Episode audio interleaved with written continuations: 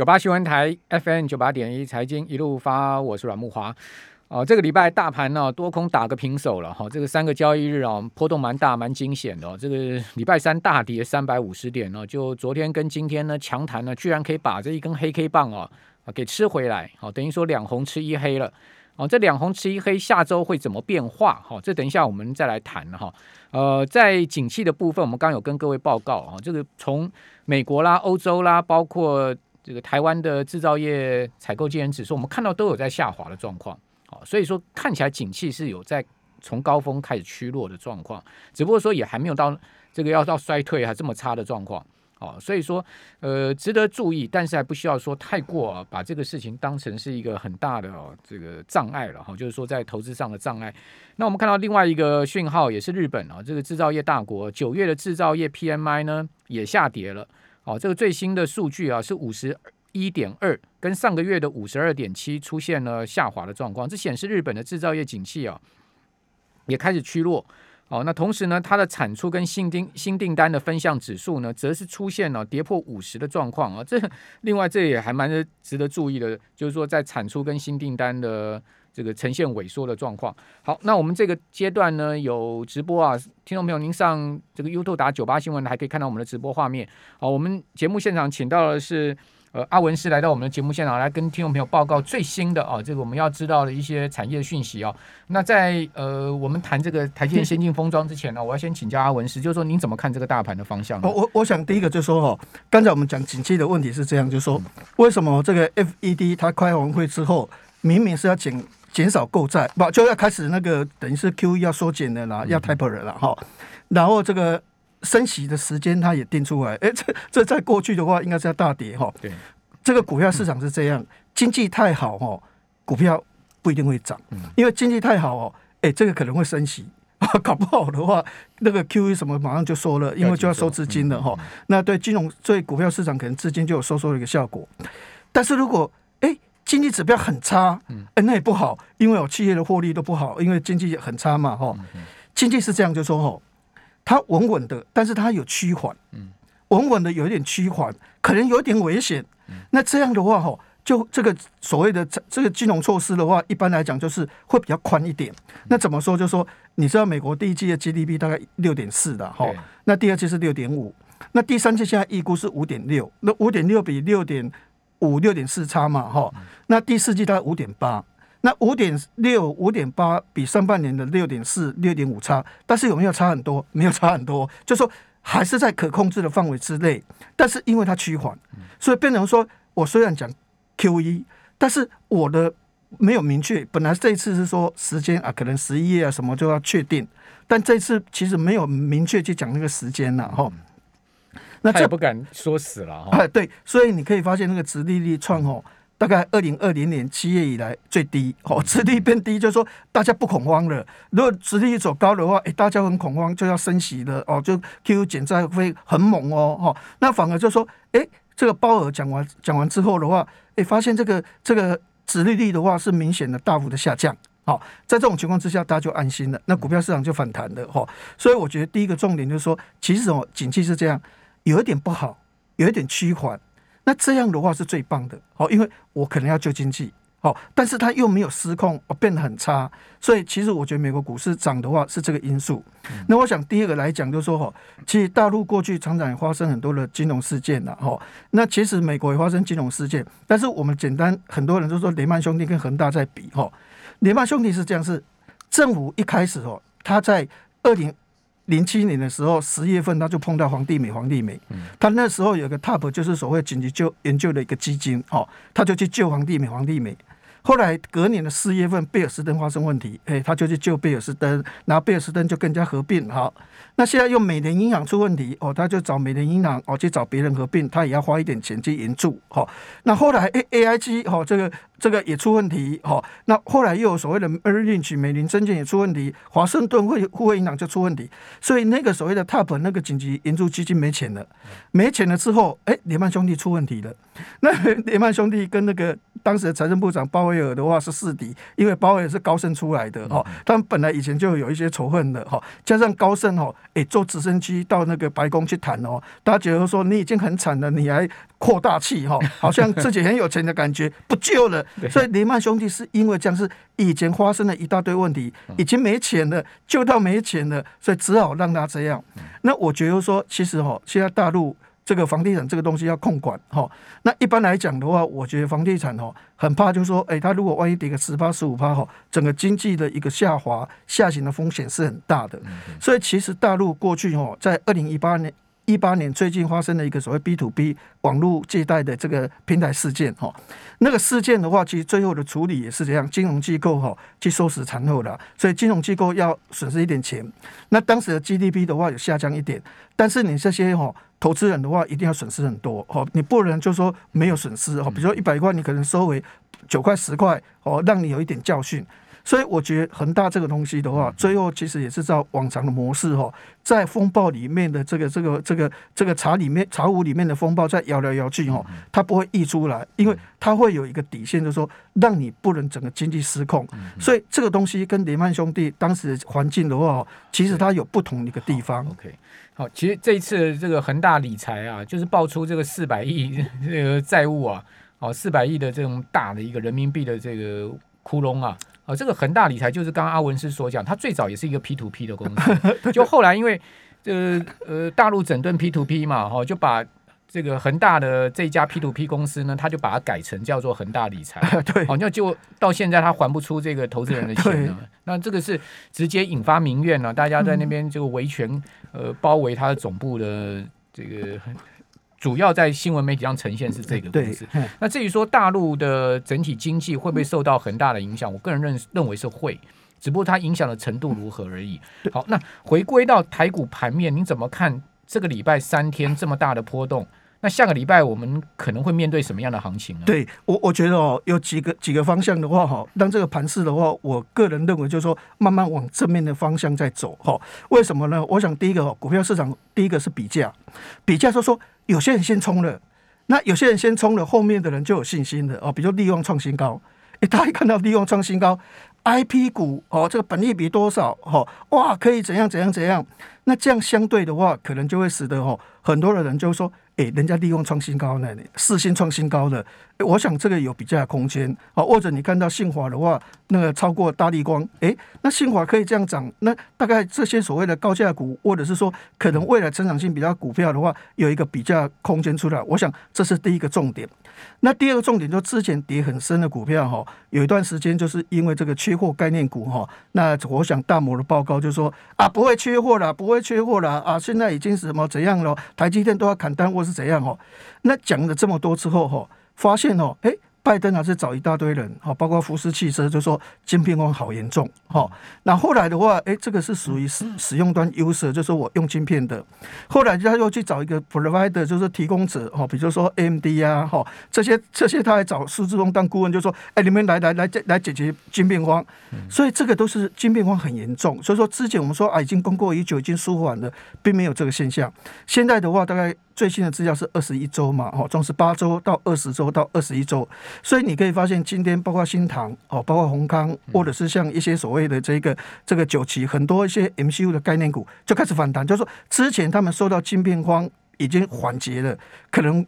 就不涨了，但现在也开始弹上来，因为。第二个重点就是说，晶片光也跌了一大段。对对，哎，没有这回事啊！哈，那可能会有一些东西，包括像低润报价在跌，哦，那是低润，哈。那或者是说，呃，面板的价格再跌，可能驱动 IC 会有问题。但是实际上，在 MCU 的部分，哦或是在 MOSFET 的部分，或是在所谓的电影管理 IC 的部分，并没有这个现象。所以 MCU 的话，我想第二个之前跌很多的股票的话，也开始在做一个拉升的动作。那第三个，我觉得是台积电的问题，哈，因为台积电之前跌蛮多的，哈。那台积电。是这样，就说哦，因为这个特这个特斯拉用所谓的这个三星的晶片，那理论上对特斯对台积电是利空，但今天台积电反而涨十块。其实哦，特斯拉它的所谓的这个 H W 三哦，早就用三星，而且 H W 四用三星，所以对台积电来讲，我本来就没有的东西嘛，本来它就是用三星，现在继续用三星而已嘛，哈，对我来讲是没有。那这个东西只有一百万颗，但是你想想看，苹果的订单是两亿颗，哎，一年两亿只，那个才大。所以重点的话是说，这个 Tesla 对它的影响其实是没有，所以它今天涨十块。重点是昨天有一个声明，台湾就是半导体的台湾论坛，哦，他有讲一些东西，好。那我觉得他讲的东西是一个 point，是一个重点。先进封装的对对对，因为哦，你想想看哦，嗯我如果跟三星一在讲二纳米、三纳米哦，我觉得曲高和寡。为什么？因为哦，现在哦，七纳米大概是九千六百块，代工费用九千六百块；五纳米是一万六千九。嗯，从九千到一万六千九，你看看涨多少？三纳米有可能到三万块哦，所以一片晶圆的价格了，代工。代工价格就是说我替你去做这个晶片，我收你的代工。比如说苹果，你叫我做三纳米，我要收你三万块美金。哈，那如果说你今天叫我做五纳米，我收你一万六千九。那如果你叫我七纳米，我做九千六。你想想看。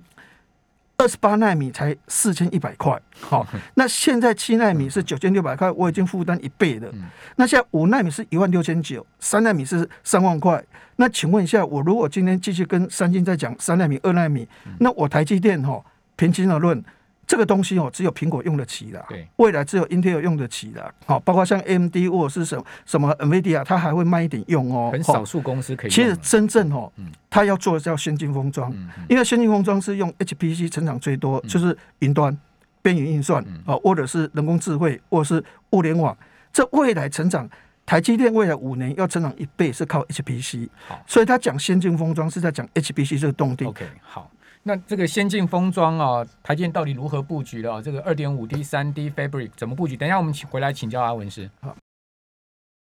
九八新闻台 FM 九八点一财经一路发，我是阮木华，我们同步在九八新闻台 YouTube 频道直播啊，欢迎大家可以上这个 YouTube 来收看哈，同时你也可以。呃，当然听我们广播当然是最棒了哈。好，那我们在节目现场的是阿文师，好，我们现在也直播啊，大家可以看一下呢，也可以呃听。好，那阿文师刚刚谈到了台积电的先进封装，大家都知道台积电有很多晶圆厂，好，这个遍布在北中南嘛哈，这个很多座晶圆厂。事实上，台积电已经有四座这个先进封装厂，现在目前正在建的还有两座，据我知道，一座在竹南，一座在台南。嗯，好，所以台积电如果这个两座。封装厂完成的话，它就有六座先进封装厂，可见台建在这方面的布局是已经布的很深入了，对不对？对，那其实哦，封装是这样哦，有些人就说啊，这个封装不是日月光的装厂，然后这个台积电是晶圆是方嘴是所谓的晶圆代工哦，现在已经分野了。所谓的先进封装是什么意思？先进封装 IC 设计要强，嗯，它本身要把不同纳米、不同材料整合在一起。那个 IC 设计的能力要强，那第二个光照能力更强。好，你想想看，为什么台积电跟三星最大的差别？哈，他们的赢输赢是在光照，因为这个三星用所谓的 EUV 质子光的光照，哈，发现哦，它每次那个温度到一百度的时候，光照的那个所谓的膜镜膜就爆炸。那爆炸那粉末就整个工厂的话，全部都是粉末。它整理要七天，所以厂长发生它良率不高。这个三星的良率不高，就是在光照附近那个部分，温度上升到一百度以上的话，很容易爆炸。但是台积电不会爆炸，所以台积电的光照能力的话，哦，那实在是太厉害，太厉害。那现在三纳米本来用二十六层，它现在可以用到十九层，也就少七层。同样可以做三纳米的东西出来，那可见你就说啊，它真的在光照能力也很强。那制造不用讲，因为制造它本来就是晶晶圆代工的制造。那封装以前不是都是这些日月光的天下吗？那你看他现在做了这个闪出的技术，他今天能够去引哦，这个三星的话是当时那个苹果的手机的话要做的很薄嘛，哈，就是要闪出，就是不要窄板，哦，要做的很薄，哈。那它比那个 Intel 晚四年的开发，比这个三星晚两年半的开发，结果做出来这个闪出的技术的话，比他们都还要强哦。那现在就是 CoWoS，CoWoS 之前是二点五 D 的哈，那现在有可能就会慢慢变成三 D 的这个这个情况。那我们现在讲它做那个小晶片的一个所谓的堆叠东西哈，现在小晶片的堆叠哦。很多人哦，这个英特尔都有时候号称就是说，它可以把一颗 CPU 还有四个 GPU 分割出来，那就等于是五层。台积电可以做到十六层，嗯，好，它的堆叠可以做到十六层，哦，也就是说，Intel 现在讲的说，诶，他拿出来那个技术哦，EMIB 的技术的话哈，你可以发现他每次都是讲我我四颗 G GPU 跟一颗 CPU 做堆叠，台积电可以做十六层，所以其实它在 SOIC 这个前段小晶片的封装的部分，它还是非常非常的强。所以我们刚才讲了这么多，就说从过去一系列来，我们都认为晶圆代工就是晶圆代工，不对，IC 设计要强，光照要强，制造要强，封测也要强。所以等于台台积电的话是一个整合型的公司的哦，所有的部门的话都做得很好。所以我个人认为，他昨天哈在所谓的生命的一个台湾的一个论坛讲的这个先进封装里面讲了很多。后面我们再讲一个东西，就是说他为什么会成功的话，哈，哎，这个东西扮演很重要的角色。好，那我们当然有听众在问说，那台积电进入到这个先进封装啊，那日月光啊，哈，或者说这些其他的封测厂啊，是不是就没饭吃了？没有，应该是区隔没有没有，这就是以前是怎样？以前的趋势叫做所谓的 SOC，就是哦，我把哈这个 CPU 跟绘图晶片、跟网通晶片、跟晶片从从都整合到一块一一个晶片。那过去你可以所谓的封装四个，再把它合起来。现在大家变成 SOC 都只有一颗晶片，但现在哈一颗晶片有一个问题，就是说哈塞不进去了，大家互相挤在一个车子里面哦，你挤我，我挤你哦，大家互相抱怨，所以互相互斥，所以单晶片现在开发从八个月的话，已经到两年半、一年半两年的时间，所以现在单晶片很难开发，所以为什么要小晶片就把它弄出来？那小晶片弄出来的话，就是哎这个封装一颗，封装一颗，封装一颗，然后再把它整个系统封装，哎这样。日月光机会又来了。以前被整个一颗晶片的时候，它本来可以封装四五次，现在只能一次。现在又分割出来了。那分割出来，它本来只有能够封装一次，现在又可能够可以封装好几次。所以这个时代的一个趋势，从单晶片变成所谓的系统级的封装 SIP 的话，当然对日月光，日月光以前赚三块四块而已哦。未来日月光的获利十块、十二块、十四块，那这个趋势就是。台积电的趋势，那台积电就是因为这个 SIP 这个分割的东西的话，让它赚很多钱。哎，对，日月光其实在 SIP 上面它是有一定的这个呃技术优势的。还有另外，我觉得日月光还有它的成本优势。哦，其实不是说这个呃，我们只看技术而已，其实你生产成本也很重要嘛。对，另外的话就。昨天台积电讲的东西，就说它会成功的话，因为它有一个五合一的一个自动哦仓储的一个设备哈，这个仓储的管理设备做五台机器，它这样哈就说做那个封装做什么所谓的无人仓储的管理哦，那速度很快。他说哦，他每天这个所谓的这个移动的距离哈，可以到地球哈，可能到。一次两次 绕台北的一个所谓的从北到南的话，会绕所谓的这个两千次，也就是说这个机器让它成功。那这个机器的话，其实就是一种概念，就是像蒙利哦，像类似这种概念哈。那也就是说。击败日本厂商啊，有这个所谓的无人仓储的这个设备的话，其实他昨天讲的一个重点就是说秘密武器哦，这是台积电跟人家不同的秘密武器，也就是说他在无人仓储的一个管理哈的一个一个系统的部分做得非常好，所以它的各方面的环节哈的这个这个顺畅度非常高，所以呢移动就哇一直动一直动一直动就是啊，然后这个都完全没有停，然后原则上顺畅度非常高，良率非常高。好，那。呃，回归到投资面上面，阿文是你觉得从这个台积电的这个发展，呃，高阶先进的封装来看的话，哈，呃，台积电的股价在六百块以下，是不是一个投资点？另外呢，就相关的供应链，我们可以去投资哪一些标的？对，台积电哦，我是觉得说，其实哦，它这现它现在这这一段时间哦，所面临最大的问题的话，哈。应该还是就是说，因为折旧了哦，因为它的折旧的话，在去年大概三千多亿哦，今年四千亿，明年五千亿，后年是六千两百八十亿，所以等于就是说你在三年的时间哦，你的折旧多了三千亿哦，一年赚五六千亿的公司哦，一下子要在三四年。这个折旧要增加三千多亿的话，哈，也就是说它维持这个毛利率五十个 percent 是很困难的事情，哈。那今年可能守住哦，大概五十点四、五十点八。那明年因为涨价了，哦，可能是五十二个 percent。但是后年呢，因为二零二三年它的所谓的折旧费用就是六千两百八十亿，哈，所以那比现在四千亿又多了两千两百八十亿出来，哈。所以后年要维持五十个 percent。不是这一次涨价就解决了，所以明年可能要涨价，或是可能要从其他的部分来让它的一个毛利往上做推升。也就是说，其他东西可能很好卖，而且利润很高，把它的所谓的毛利往上拉。所以经过这次涨价，今年的毛利守住了，但是明年可能是五十一个 percent、五十二个 percent，但是后年的折旧六千两百八十亿的时候，它的一个毛利是不是能够还能够再维持五十个 percent 的话，是最大的挑战。好，所以我觉得台积电都没有问题。好，现在最质疑的就是说它的毛利率好的保卫战的话，是一个艰苦的一个挑战。还有就股息加发嘛，那那那其他供应链的部分呢？您怎么看？哦，其他哪一些比较看好？其实我觉得我比较看好还是一直整合，嗯，就是先进封装一直整合，因为我我认为就说哈，这个这个可以使得所谓的这个这个半导体的产值从五千五百亿增加到一兆美金，大概十年之内哈，所以我觉得像所谓创意啊、爱普啊哈，那所谓的这个这个这个易创啊哈，这些所谓的。一直整合的这些概念股的话，可能耳后的机会比较高一点。那窄板的部分呢，窄板也不错，因为哈，先进封装一定要跟窄板。对对对对，而且哈，现在窄板其实我个人认为就是说哈，窄板的话，目前缺还是缺的很严重的哈。那当然没有做，现在施志峰很开心，因为现在最近的窄板比较没有缺货，他就整个市占率都开始拉升上来的哈。但是这窄板未来，因为我们刚才讲，就是说。台积电它的一个成长力是 HPC，HPC 是窄板需求量最大的，能够让台积电从所谓的营收五年之内成长一倍，就是靠这个 HPC。所以你要知道说，营收成长一倍都要用窄板哦。所以我还是认为说，蓝电为什么股价创新高？实际上未来的趋势就告诉你就说，ABF 窄板或是 BT 窄板未来的成长力其实都很高。非常谢谢阿文师。